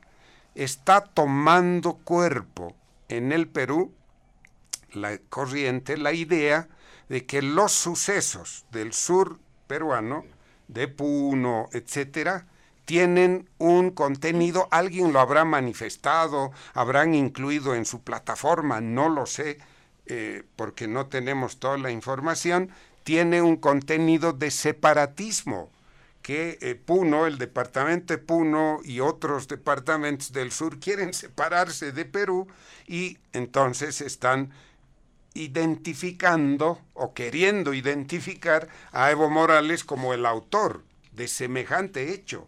Si esto eh, materializa, la situación no solo para Evo Morales, para Bolivia, para el país, puede tornarse muy, muy delicada. Muy bien, muchas gracias a don Carlos Bert, don Roberto de la Cruz. Y quizá, por lo último mencionado por don Carlos Bert, eh, quizá por eso no se ha pronunciado puntualmente el canciller ayer en esa conferencia de prensa.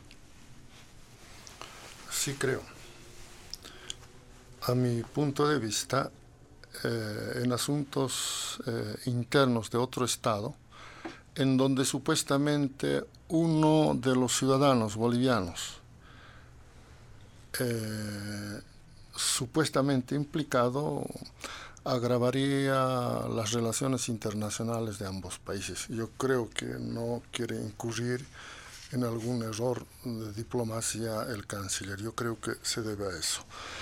La República de Perú, compañeros, es un Estado soberano, de acuerdo a su constitución y leyes internas.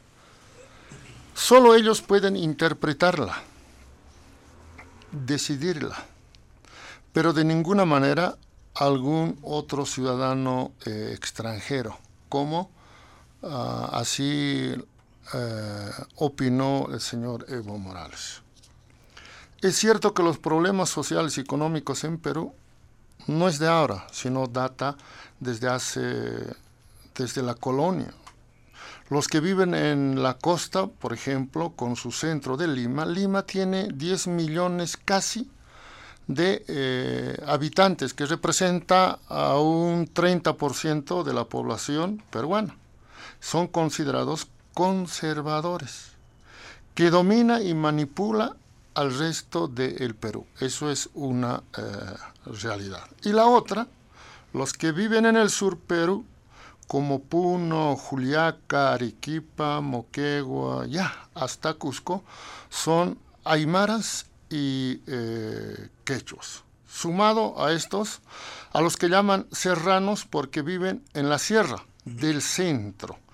Esa población masa del centro, incluido a Lima y a la cabeza de Lima, eh, no está paralizando, eh, no está en conflicto mayor en Perú, sino está el epicentro del conflicto en Perú es el sur de ese eh, eh, país.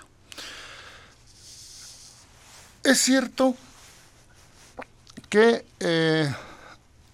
este conflicto data de hace décadas atrás, como hasta 2009 pasaba en nuestro país, donde los aymaras, quechuas, los indígenas, no eran incluidos en la constitución política del Estado. Y en Perú también van por ese mismo ritmo. Quieren los aymaras del sur, los quechuas del sur y del Cusco ser sujetos de derecho en la constitución política del Estado. Y por eso aprovechan este momento, porque ellos hasta hace poco se sentían representados por el presidente eh, Castillo, y hoy efectivamente se sienten defraudados también porque su líder se ha corrompido. Creo que una familia entera se ha dedicado a cometer actos ilícitos de corrupción. Entonces, tampoco puede apoyar a su representante que en Aymara decimos Luntatas Katainao.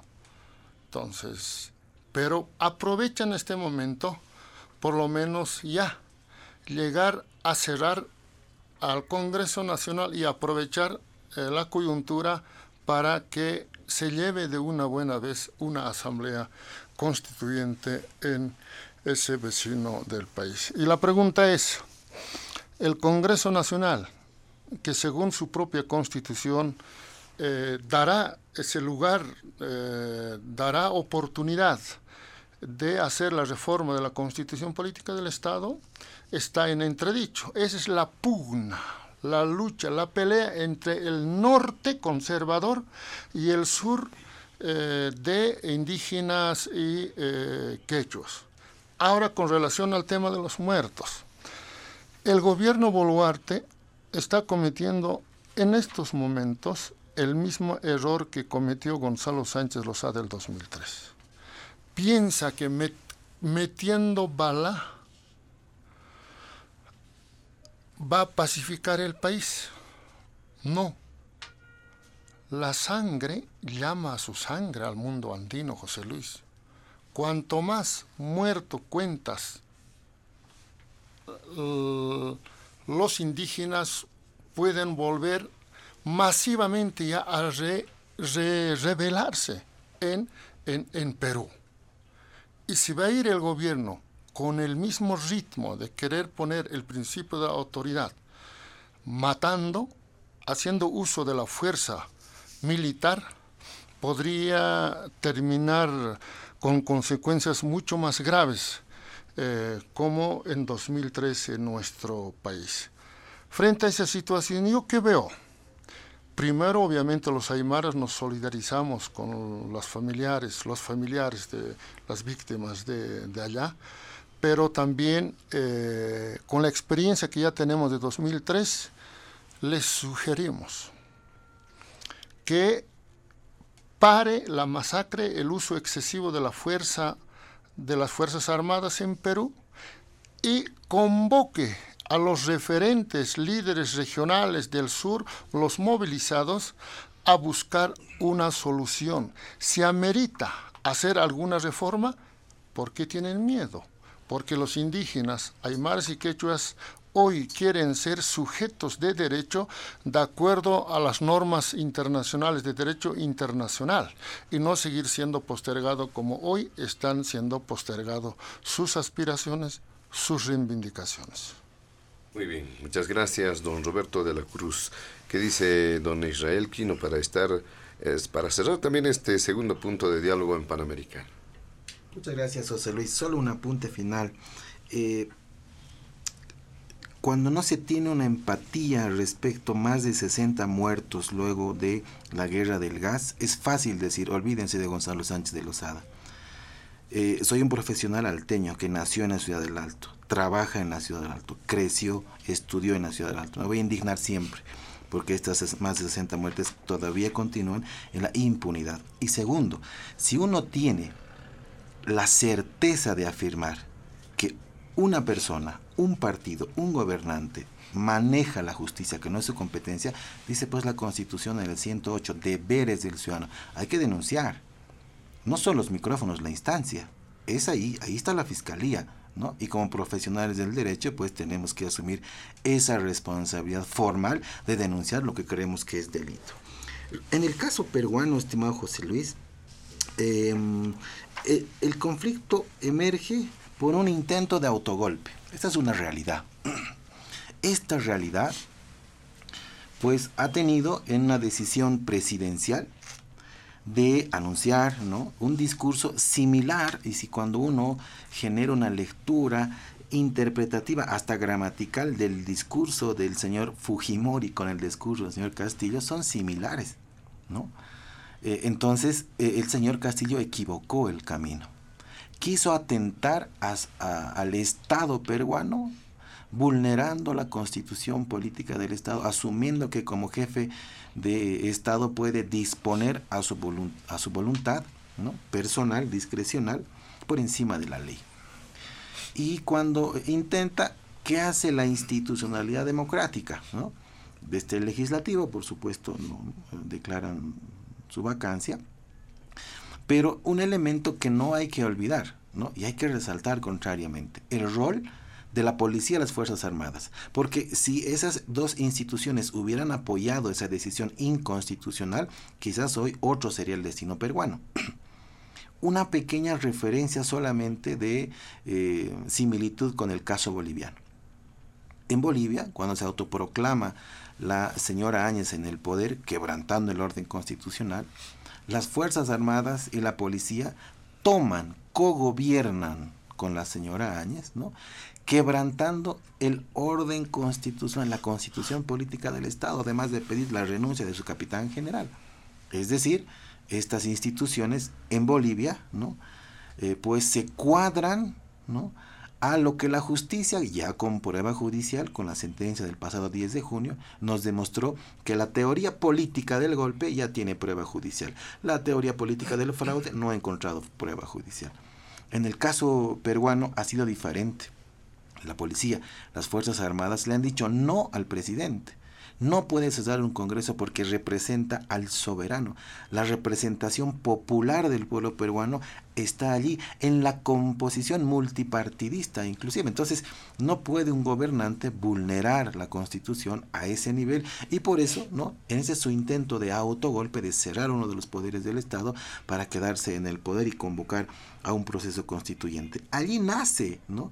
La consigna, la demanda, ¿no? El escenario político del debate de convocar a un proceso constituyente. Yo entiendo que en ese contexto el expresidente Evo Morales se ha pronunciado en razón de la experiencia boliviana de la Asamblea Constituyente, que no ha sido de las más efectivas en razón de los candados democráticos, por ejemplo, de los dos tercios. Un año esos constituyentes pues han em, ganado un salario sin trabajar un año esos constituyentes han eh, pues puesto en el debate un reglamento y no han trabajado, han cobrado un salario sin mover un dedo. ¿no? A más de pintarse los dorsos con un marcador, de decir dos tercios, no han hecho otra cosa esos constituyentes el año 2006.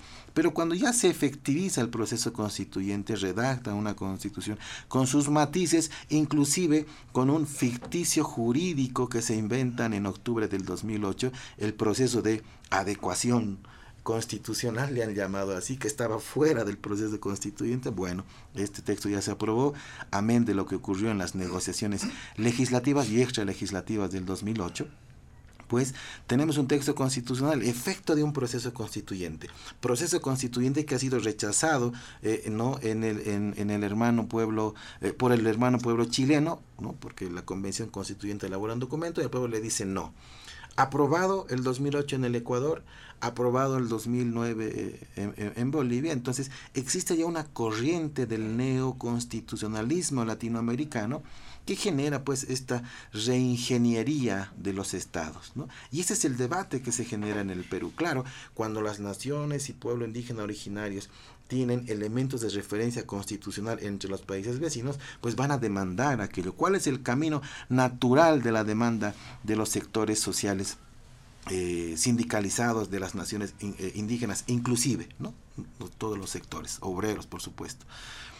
Procesos constituyentes, asamblea constituyente. Bueno, una declaración probablemente interpretada en el vecino país a raíz de eh, lo que haya generado en el debate el expresidente Morales. Ah, se han dispuesto medidas administrativas y legales justamente por la ley de migraciones en el caso del Perú sobre lo que ocurrió con el em, señor Evo Morales y un grupo de representantes eh, que lo acompañaban. Sin embargo, eh, José Luis, el abogado Ronald Atencio Sotomayor acaba de formalizar una demanda de habeas corpus, ¿no?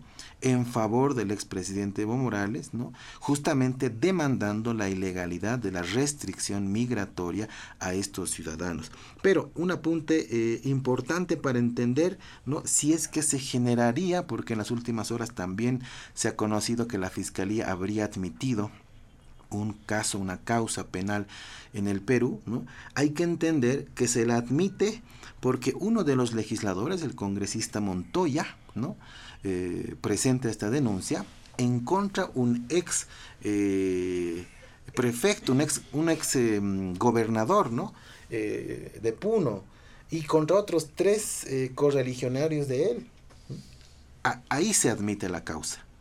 En el caso de esta autoridad peruana. Pero el delito denunciado, si se quiere mirar más allá, si se quiere involucrar al expresidente Morales, ¿cuál es? El dispuesto en el 325 del Código Penal peruano, que dispone y tipifica más bien el atentado contra la integridad nacional y tiene una condición objetiva de punibilidad de este delito. Dice, el que practica un acto dirigido a someter a la República. No hemos escuchado, por lo menos en el país, que se registre un acto de sometimiento a la República peruana que haya eh, convocado ¿no? públicamente y alzado de armas el señor Evo Morales. La segunda condición, ya sea en todo el territorio o en parte, ¿no? Justamente en la región sur que hacían eh, referencia hace unos minutos, tampoco ha ocurrido esto. El elemento justamente ahí que eh, eh, la causal, ¿no? La causal del delito. ¿Cuál es la consecuencia a, partir de la materialización de esta acción? La dominación extranjera o hacer independiente a una parte de la misma. Es decir, si acaso, acaso ¿no? en el vecino país eh, peruano, el expresidente Morales o alguno de, sus, de sus acompañantes justamente han sometido a dominio para sí el territorio peruano, ¿no? Y yo planteo estas observaciones procesales porque no hay elementos de juzgamiento contra el expresidente Evo Morales por esas acciones. Brevemente, ¿por qué no se pronuncia el canciller sobre el asunto? Canciller boliviano yo creo que los actos que tengan que ver la representación oficial del Estado, allí es responsable el Estado boliviano. Si no, el canciller y el Ministerio de Relaciones Exteriores debería pronunciarse por todos los actos que realizan los connacionales en el extranjero. Estamos hablando de un expresidente boliviano. Sí, pero no lo hace en funciones diplomáticas, José Luis, lo hace en su condición de dirigente sindical. Muy bien. Vamos a irnos al último punto de diálogo en Panamericana y por la premura del tiempo, por lo menos a utilizar a, los tres minutos por participación. Esto tiene que ver con agresiones a periodistas, eh, denuncias de vulneraciones a la libertad de prensa que de alguna forma se ha visto eh, también matizado con nuevos elementos a propósito de la movilización del pasado martes 10 de enero, pero no es el único día. Permanentemente existen agresiones a la prensa, permanentemente eh, existen ataques dirigidos ya bastante notorios a los trabajadores de la prensa eh, de parte no solamente de sectores en conflicto, se ha identificado, lo han dicho los dirigentes del sector, eh, de eh, algunos grupos de choque del oficialismo, de la propia policía, hay material audiovisual que, se, que puede constatar aquello. ¿Qué es lo que estará ocurriendo? Le damos la palabra al doctor Carlos Berta. Adelante. E, en efecto, es de conocimiento generalizado, público, que las agresiones a los eh, trabajadores de la prensa se vienen repitiendo varios años atrás. Eh, y lo que es eh, llamativo también, no solo de un lado, de ambos lados o de todos lados, ¿no? los trabajadores de la prensa son hostigados pero también es, es evidente que eh, en La Paz, en el, el, día martes, la agresión fue, fue muy importante, ¿no? Em, hay hasta una columna, no sé si, si la persona que firma esa columna, que narra cómo hace seguimiento a uno a una de las fracciones masistas que cercaron a la marcha ciudadana, y, fue objeto de, agresión, de intimidación, de golpes, eh, lo que sucedió con los otros trabajadores, pero también en Cochabamba, también en Santa Cruz.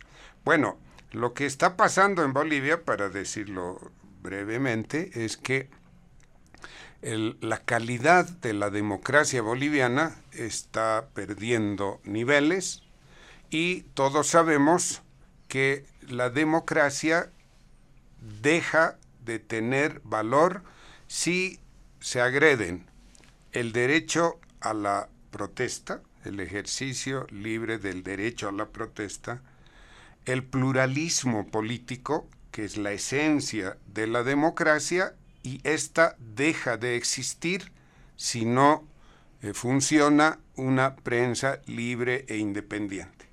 Y las tres cosas están aconteciendo en el país. Por eso es que eh, no es un fenómeno aislado y Bolivia cada vez más se está pareciendo a Venezuela y Nicaragua. Y en estos últimos días, em, lo de Nicaragua parece estar más cerca, ¿no? Porque se están eliminando a los posibles eh, competidores de, eh, políticos del, del, gobierno, y no es solo el caso del señor Camacho, el, alcalde de Santa Cruz, que ha sido mencionado antes, el alcalde de Cochabamba, están bajo amenazas eh, judiciales y están controlados por el gobierno, los, monitorean y les hacen decir lo que les parezca conveniente. Eh, el alcalde de La Paz tiene veintitantos procesos. El, bueno, todas las autoridades que son opositoras están atosigados de juicios y, lamentablemente lo de la prensa es un eslabón más de este escenario que asemeja a Bolivia a lo que sucede y ha sucedido en Nicaragua. Muy bien, muchas gracias, don Carlos Bert. Don Roberto de la Cruz, en este último punto, vinculado también hace algunos años al ejercicio periodístico. José Luis, el trabajo del periodismo en los últimos eh, años en los gobiernos totalitarios como en Nicaragua, Venezuela, Corea del Norte, entre otros, es siempre y de alto riesgo eh, vulnerado sus derechos, en donde el poder no tolera que sean publicados sus acciones delictivas de agresión, corrupción, que practican el prebendalismo y la coerción a todas esas informaciones. La población por eso dice, si a los periodistas no respetan, si a los periodistas golpean, ¿qué puede pasar con nosotros? Y a partir de estos actos ya empieza inclusive en los medios de comunicación como una especie de autocensura. Este tipo de escenas, como las que se ha visto en los últimos conflictos en Bolivia, no deben repetirse, José Luis. No puede volver a pasar. En gobiernos de Evo Morales sí hemos observado agresiones, inclusive amenazas de cierre de los medios de comunicación, etcétera, etcétera. Pero ahora no estamos en el gobierno de Evo Morales, sino estamos con otro gobierno. Pero que intentemos seguir eh, eh, continuando esa situación, no, no. Yo creo que es un error eh, intentar de continuar el libreto dejado por eh, señor Evo eh, Morales.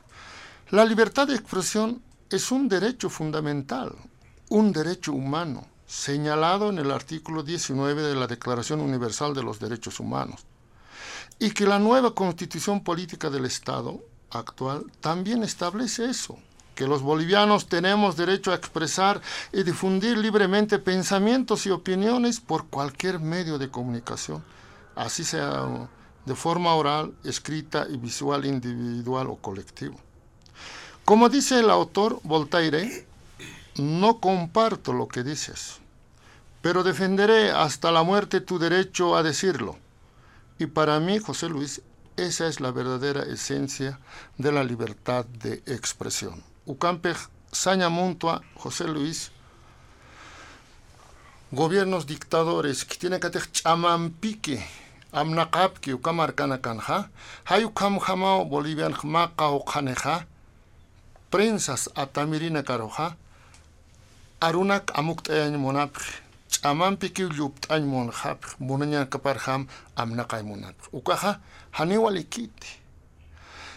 Tunka pusini mara, Evo Morales, hayupau kam amna kawayan chamanpi kupaki haqin monana. Chak uka am taweja, hane ukam utikaspati hilanaka kulakanaka. Hiwasaka 2003, pawanaka kinsamaranaja, neoliberal sukanaka abstanua.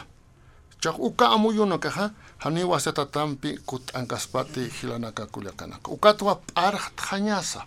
Por eso quiero pedir al gobierno de Arce Catacora, a nos creo que ya dejó de escuchar. Creo que dejé de escuchar a Evo Morales. Creo que dejaron de escuchar el gobierno a Quintana, a Romero y particularmente a Arce Catacor. Pero también que se olviden esos viejos métodos de Evo Morales. Y si es así, paulatinamente puede ir mejorando, democratizando día que pasa y hacer finalmente terminar con un pacto social no queremos nosotros mirarnos, José Luis, más occidente con el oriente. No queremos odiarnos campo y ciudad. De una buena vez queremos un pacto social y a partir de eso trabajar para efectivamente eh, reactivar eh, la producción nacional. Si no, puede pasar a la historia también negra, así como ha pasado el gobierno de Evo Morales. Así que sin cambio. Muy bien, muchas gracias, don Roberto de la Cruz. Solamente pequeñito en la traducción alemana, que él mismo lo ha realizado, pero decía no se puede gobernar a la fuerza, ¿no es cierto? Ha recordado los 14 años del gobierno del el expresidente Evo Morales, al igual de lo que ha ocurrido en el 2003 tampoco pueden suceder de esa forma, ¿no es cierto? Eso es lo que mencionaba don Roberto de la Cruz en la Aymara para nuestros oyentes eh, de todo el país. Don Israel Quino, para finalizar. Gracias, José Luis. Em, otra de mis pasiones, además del derecho, ha sido el periodismo, la comunicación, y lo he ejercido desde muy joven, precisamente incursionando en el periodismo en la Guerra del Gas, 2013, en la ciudad del Alto, donde yo vivía. Eh, y es impermisible en este tiempo donde el periodismo es no solamente un derecho, es una garantía democrática. Y a partir de ahí, pues em, el Estado y su institucionalidad debe garantizar ese ejercicio. ¿Por qué la Fiscalía espera una denuncia? ¿Por qué se le dice a la comunidad de colegas periodistas, denuncien, muestren sus pruebas, presenten las imágenes? ¿Por qué eh, no se le garantiza el derecho de la libertad de prensa a los periodistas y les exigen pruebas? Dice la Constitución, una de las instituciones de defensa de los intereses de la sociedad es el Ministerio Público y el procedimiento penal, la ley orgánica del Ministerio Público que establece al respecto ante la Comisión de Ilícitos, la apertura pues de oficio. No necesita siquiera denunciante el Ministerio Público para aperturar de oficio la investigación de estos hechos. Esas personas esos grupos violentos que agreden a periodistas en el ejercicio, ¿no? de, por ejemplo, de la cobertura diaria que se tiene, tienen que ser identificados. ¿Por qué se está generando extremo formalismo en aperturar una acción penal cuando la Fiscalía lo puede hacer de oficio? y justamente sin la necesidad inclusive ¿no? de la denuncia de la víctima. Es pues su deber, la Constitución le ordena que haga esto y es lamentable que eh, en algunos casos no se genere o celeridad procesal o retardación de justicia. Y justamente yo me identifico y expreso mi solidaridad a las compañeras y compañeros que han sido agredidos ¿no? en la cobertura de periodística de los últimos sucesos, no solamente en la ciudad de La Paz, sino en el interior del país, o aquellos inclusive que han estado en riesgo ¿no? ante eh, la cobertura de eh, estos conflictos, inclusive en la ciudad de Santa Cruz. El Estado tiene que ser garantista de los derechos del de, eh, ejercicio periodístico, los derechos a la comunicación, la información. Ocho derechos, una cláusula de conciencia no puede quedarse en el papel. Tiene que garantizarse la libertad de prensa. Muy bien, muchas gracias. De esta manera, amigos de todo el país, llegamos a la finalización de diálogo en Panamericana. Agradecemos a nuestros amables oyentes de este fin de semana, al investigador, al, doctor Carlos Bert, también al abogado constitucionalista eh, Israel Quino y también a Roberto de la Cruz, también de profesión abogado, exdirigente de la Central Obrera Regional de El Alto. A nombre de la dirección de Panamericana, la planta ejecutiva. Diálogo en Panamericana.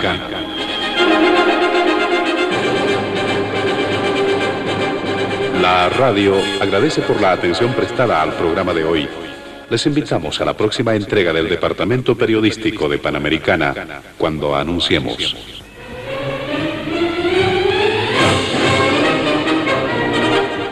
Diálogo en Panamericana.